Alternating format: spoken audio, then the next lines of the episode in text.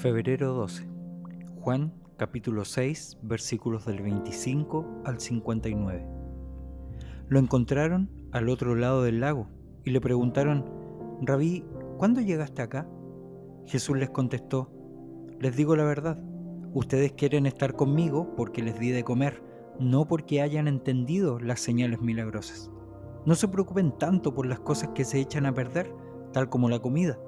Pongan su energía en buscar la vida eterna que puede darles el Hijo del Hombre, pues Dios Padre me ha dado su sello de aprobación. Nosotros también queremos realizar las obras de Dios, contestaron ellos. ¿Qué debemos hacer? Jesús les dijo, la única obra que Dios quiere que hagan es que crean en quien Él ha enviado. Si quieres que creamos en ti, le respondieron, muéstranos una señal milagrosa. ¿Qué puedes hacer? Después de todo, nuestros antepasados comieron maná mientras andaban por el desierto. Las escrituras dicen, Moisés les dio de comer pan del cielo. Jesús les respondió, les digo la verdad, ¿no fue Moisés quien les dio el pan del cielo? Fue mi Padre. Y ahora Él les ofrece el verdadero pan del cielo. Pues el verdadero pan de Dios es el que desciende del cielo y da vida al mundo. Señor, le dijeron, danos ese pan todos los días. Jesús le respondió, yo soy el pan de vida. El que viene a mí nunca volverá a tener hambre. El que cree en mí no tendrá sed jamás. Pero ustedes no han creído en mí a pesar de que me han visto. Sin embargo, los que el Padre me ha dado vendrán a mí y jamás los rechazaré. Pues he descendido del cielo para hacer la voluntad de Dios, quien me envió no para hacer mi propia voluntad.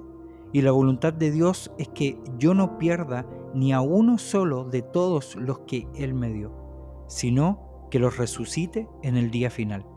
Pues la voluntad de mi Padre es que todos los que vean a su Hijo y crean en Él tengan vida eterna, y yo los resucitaré en el día final.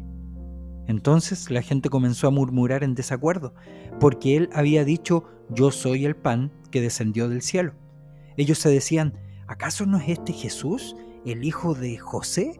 Conocemos a su padre y a su madre, y ahora ¿cómo puede decir, yo descendí del cielo?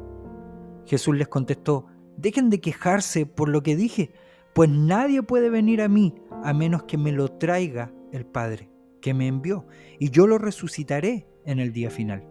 Como dicen las Escrituras, a todos les enseñará Dios.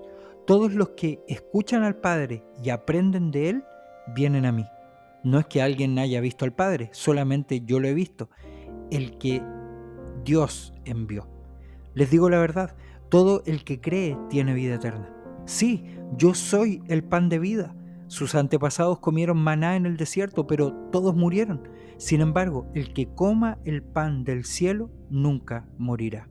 Yo soy el pan vivo que descendió del cielo. Todo el que coma de este pan vivirá para siempre, y este pan que ofreceré para que el mundo viva es mi carne.